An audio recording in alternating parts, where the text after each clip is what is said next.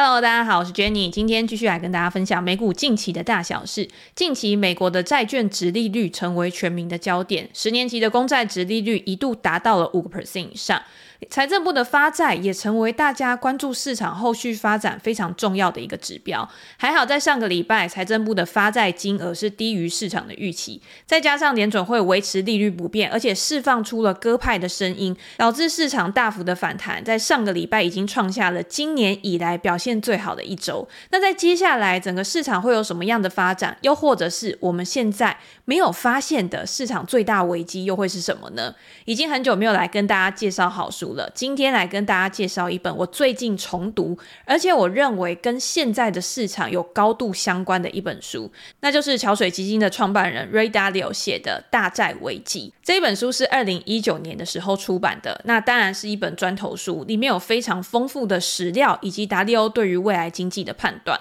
可是有多少人真的看完了这一本书呢？所以今天我们就要来结合时事，来告诉大家这一本书要告诉我们最重要的事情是什么。达利欧从他第一次出版《原则》这一本书开始，提供了他在生活跟工作方面的原则。从他的人生经验扩及到投资市场，他怎么样去创立到桥水基金？在投资生涯里面有遇到哪一些非常重大的挫败？而且在历经景气循环之后，他把桥水的内部去创造了一个系统。以后呢，即便他不在桥水公司，这个系统也可以持续的去运作，持续的为公司带来获利。他在未来也计划将他在总体经济、在投资市场的原则去写成一本书，也让我非常期待这本书到底什么时候可以出版。不过在那一本书出版之前呢，他写的大债危机跟变化中的世界秩序，我觉得都是非常值得一读的书。原因是因为他在这些书里面把他们过去所有的记录、所有的数据全部都放到书里面。他告诉你说，桥水就是靠这些历史去打造他们自己的投资系统。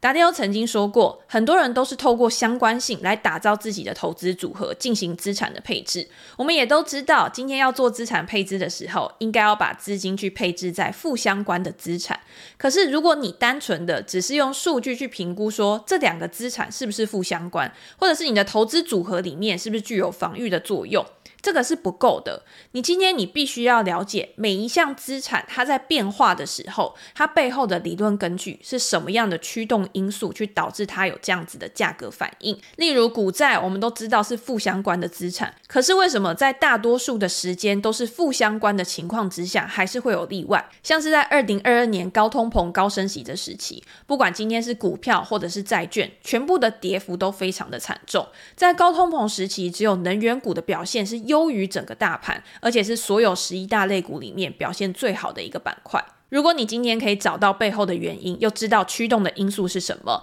对于其他的资产又会造成什么样的影响，你在当下就可以做出更好的投资决策。达利欧也认为，成功的投资不在于预测，而是透过历史的经验去掌握循环，对于未来的不确定性去做好准备，以及不论是在哪一个景气的位阶，你都可以持有稳定的投资组合。这个也是桥水基金所称的全天候策略。有关全天候策略的介绍，我们可以之后再找一集跟大家做分享。既然如此，从书中去了解桥水基金的逻辑思维，我觉得是非常重要的一件事情。我们可以先从《大债危机》这一本开始。债务为什么重要？它对于整个国家，甚至是到企业，甚至是我们个人，有什么样的影响？它在我们的生活中其实扮演非常重要的一个组成。简单来说，债务为什么重要？原因就是因为债务是由信用去产生的，信用的产本身带来了更多金融的行为，也激励了更多生产的活动，促进长期的经济成长。债务赋予任何人购买力，只要债务人去承诺债权人，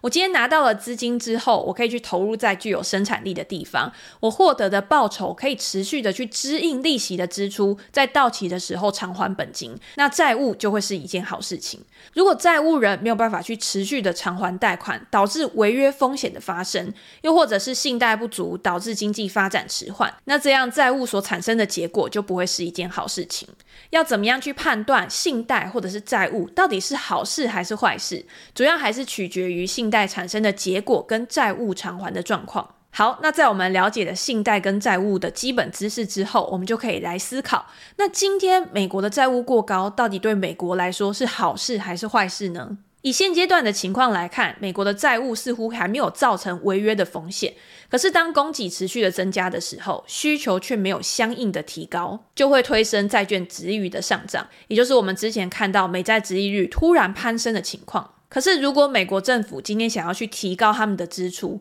他想要去刺激投资跟消费，甚至有更多的基础建设以及社会福利想要去支应。却没有办法有效的透过债务发行来达到这个目标的话，那就有可能导致美国的经济开始缓慢的发展，甚至是影响到资本市场。好，那针对我们刚刚所说的，大家应该会想到两个问题。第一个问题是，美国的债务真的不会违约吗？又或者是我们可以说，美国债务违约的风险相当低，原因就是因为去影响债务违约的风险主要有两个因素。第一个因素是这个债务是不是可以由债务人完全的去控制它的发行货币？如果今天美国发行的债务都是以美元去做计价的，美元又是全世界共通的货币，也是全球主要的储备货币，那那美国政府就可以透过货币或者是财政的政策来影响美元的走势，减轻或者是加重债务的负担。相比于很多新兴市场，它国内的政治跟经济都相对比较不稳定，导致汇率的波动更大，也因此更常以外币去发行债务。这些国家靠外资的资本来支持国内的经济发展，而且缺乏将债务货币化的能力。所以，当今天地缘政治的风险上升，又或者是经济衰退导致资本外流的时候，信用市场跟流动性都会开始下滑，同时货币也会开始大幅的贬值，去推升通膨的上升。这些都有可能会导致更大的金融风险。好，所以我们知道债务是不是可以用本国的货币去发行，是第一个影响的因素。第二个影响的因素是政府的决决策者可不可以对债权人或者是债务人施予他们的影响力，也就是他有没有办法去引导市场的情绪去做出相应的行动。如果决策者可以把危机发生带来的冲击去递延到未来几年，那债务的问题就不会引发非常严重的经济问题。只是在这个过程当中，有可能因为决策者他缺乏远见，没有很好的一个规划，又或者是国内政治面的对立，有可能政客的干扰，去导致危机没有办法做妥善的处理，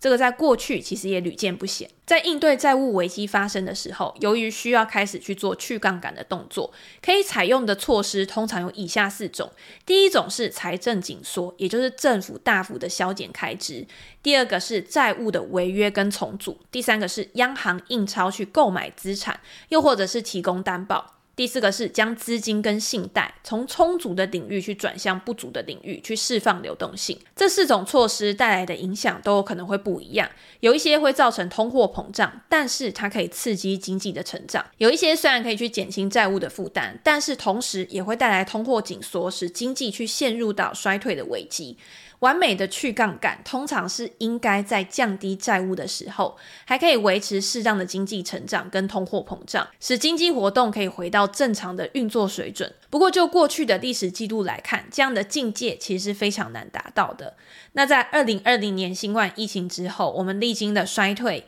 通膨，再到现在大幅紧缩的环境，联准会持续的在去杠杆。我们现在可以达到完美的去杠杆，维持经济成长的同时，又可以降低政府的债务吗？我们在前面所提到的应对债务危机的两个关键，第一个就是债务人他有没有办法控制发行债务的货币。如果今天他可以决定发行的货币，但是它采用的是大规模的去杠杆的话，有可能就会引发通缩型的衰退。不过，如果债务人对于债务没有绝对的控制权的话，就有可能引发的是通胀型的衰退。这个在过去的历史记录上都有非常经典的案例。通胀型衰退最典型的例子可以讲到一战之后德国的情况。由于巨额的战争赔款加剧了德国的债务压力，政府不得不大量的印钞来偿还债务，可是却引发了非常严重的恶性通膨。不过，如果今天要说是因为印钞去促成了通货膨胀，去造成货币的大幅贬值，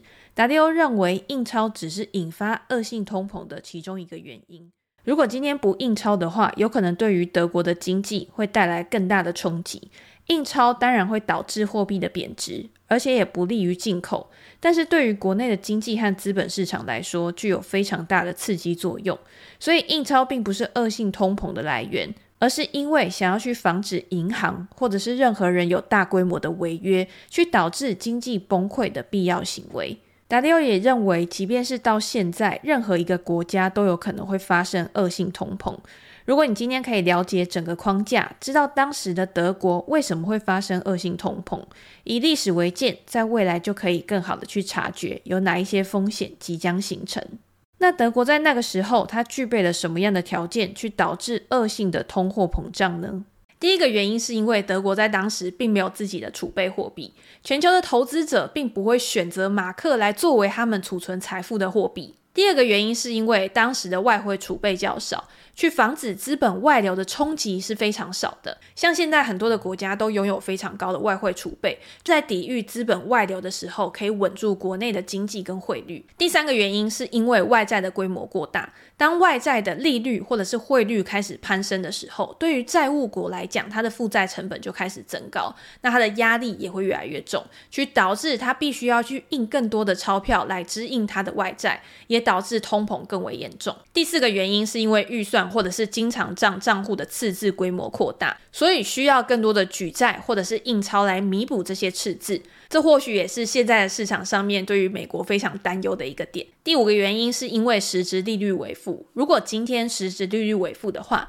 贷款人他没有办法因为持有该国的货币或者是债券而受到补偿，那自然也会对于债务造成更深的压力。最后，则是有过高的通胀或者是货币回报为负的历史。由于对于债务或货币的价值缺乏信心，也会导致债务的压力加剧。在当时的德国，就是符合了上述的全部六个条件，所以才导致有这么严重的恶性通货膨胀，也才导致了经济的大幅衰退。不过，我们现在还是要回到美国市场来看，在未来美国有可能面临到的经济衰退，到底是这种通膨式的经济衰退，还是通缩式的经济衰退呢？如果以刚刚我们提到的六个条件来看，我觉得现在以美元的地位，再加上美国政府对于政策的影响力，在疫情之后供应链的问题缓解，油价保持稳定，再加上联准会升息去抑制通膨的情况，效果看起来是还蛮显著的。房价的下跌、劳动力市场的趋缓，看起来都不太可能去促成所谓的通胀型衰退。不过，货币政策的滞后性确实有可能带来通缩型的经济衰退风险。我们在二零二零年。看到联准会针对疫情的救市措施，提出了无限宽松购买资产的举措。这些政策不仅推升了通膨，而且也让所有的资产价格大幅度的上升。宽松的市场环境通常都是去推升泡沫的重要推手，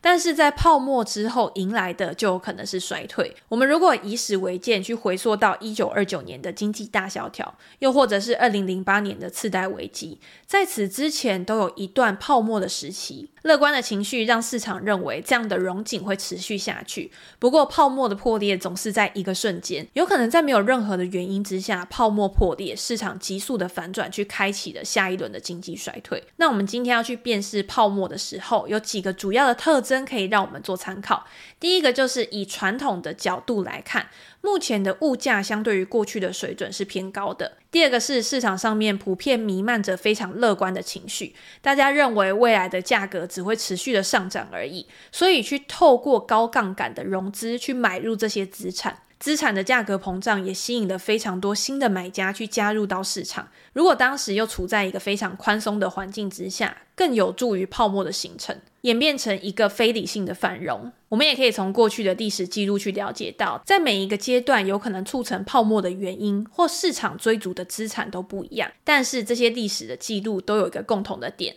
那就是泡沫破裂的时候，通常都是源自于联准会的大幅升息。在高利率之下，我们用高价所购买这些资产，它所提供给我们的报酬已经没有办法去支应利息支出的成本，所以也就导致了违约潮开始大幅的涌现。而这样的债务危机到最后还是要仰赖政府的救市，去形成新一波的循环。就如同我们现在面临到的市场也是一样，在联准会大幅升息之后，我们面对的资产定价之锚，十年期的公债殖利率已经达到了五 percent 左右。虽然还没有显见在整个资本市场上，甚至经济目前也都处在非常良好的阶段，但是未来我们会面对的到底是通膨的风险、衰退的风险，还是泡沫的风险呢？达利欧在近期的谈话中也表示，他认为美国现在正在走在债务周期的后期阶段。他用几个指标来衡量目前的债务周期，第一个是债务相对于资产的水准，第二个是外部、内部的盈余与赤字的规模，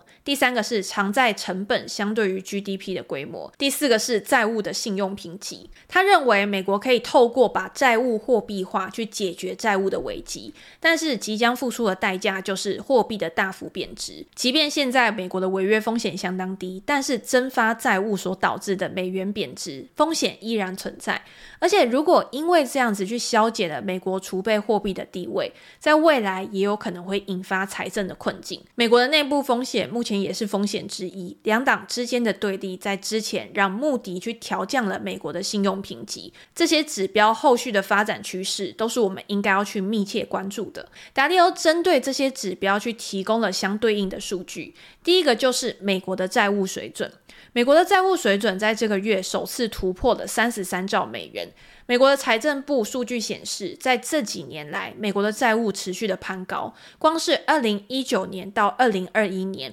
联邦支出就暴增了百分之五十。投资人也会担心，随着美国财政状况的恶化，这有可能会损害市场对于美债的需求，也有可能导致债券殖利率的攀升。如果因为这样子去导致美国的经济趋缓，那政府现在最该做的事情就是改善当前的困境。这可以从几个部分下手。第一个当然就是金融监管的改变。不过针对这个部分，我觉得美国它已经有提高了它的监管措施，甚至针对每一段时期都有给予金融机构做压力测试，让这些金融机构相比于二零零八年之前有更好去应对危机的能力。第二个则是重大科技的发展，通常科技的突破背后也会隐藏着危机的风险，因为重大的科技往往引发市场的繁荣，让所有的人对于未来都非常的乐观。可是这样的乐观有可能去推升市场的泡沫，在泡沫之后引发了经济衰退。在这一段期间，所得的差距也持续的扩大，对于未来金融发展的稳定性，其实也是一个负面的影响。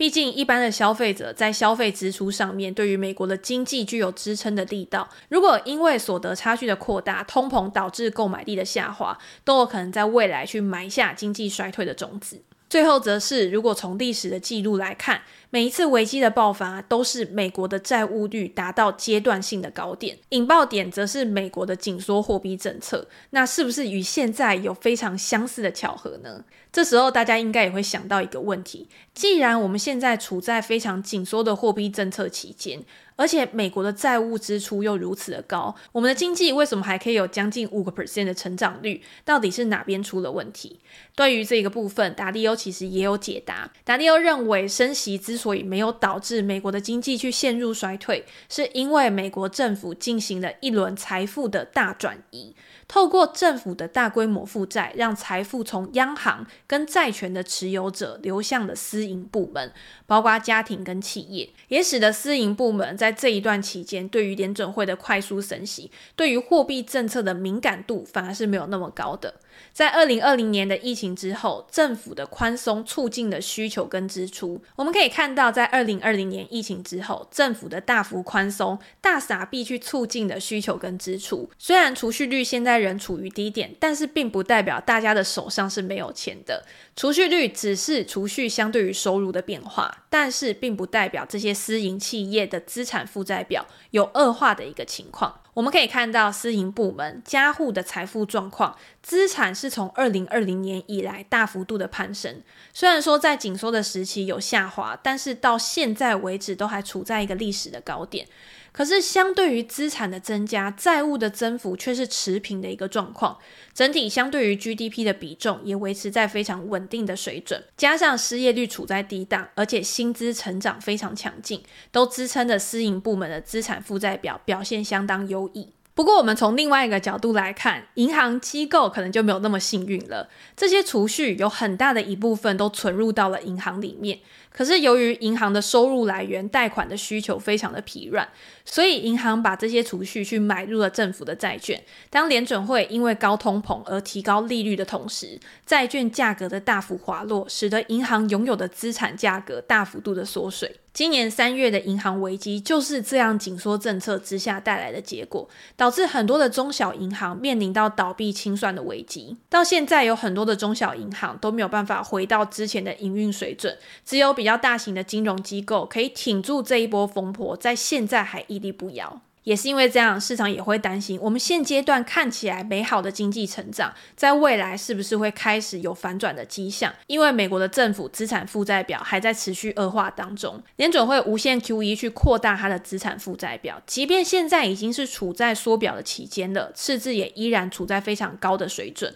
债务占 GDP 的比重也持续的攀升，而且大家要看到的是，不只是美国，全球的央行都面临到一样的情况。包括美国、欧元区、日本或者是英国，他们债务占 GDP 的比重都持续的攀升。达利欧表示，他密切的注意未来的变化，是因为他相信下一次的债务货币化有可能就是预示着长期债务周期的最后阶段，也有可能是最大的一段去杠杆的阶段。我们可以看到，名目利率或者是实质利率在二零二零年到二零二一年的时候达到历史的最低水准，到现在已经恢复到正常。以长期来看，几乎可以肯定的是，政府将面临非常巨大的财政赤字，也因为债务跟利率持续的增加，导致偿债的成本也持续的攀升。如果再加上其他的预算成本考量的话，赤字有可能以越来越快的速度成长。随着赤字的增加，政府将要去出售更多的债券，也因此出现不断强化的债务螺旋。这个将导致市场去抑制债务的发展，最后央行将不得不选择去印制更多的钞票，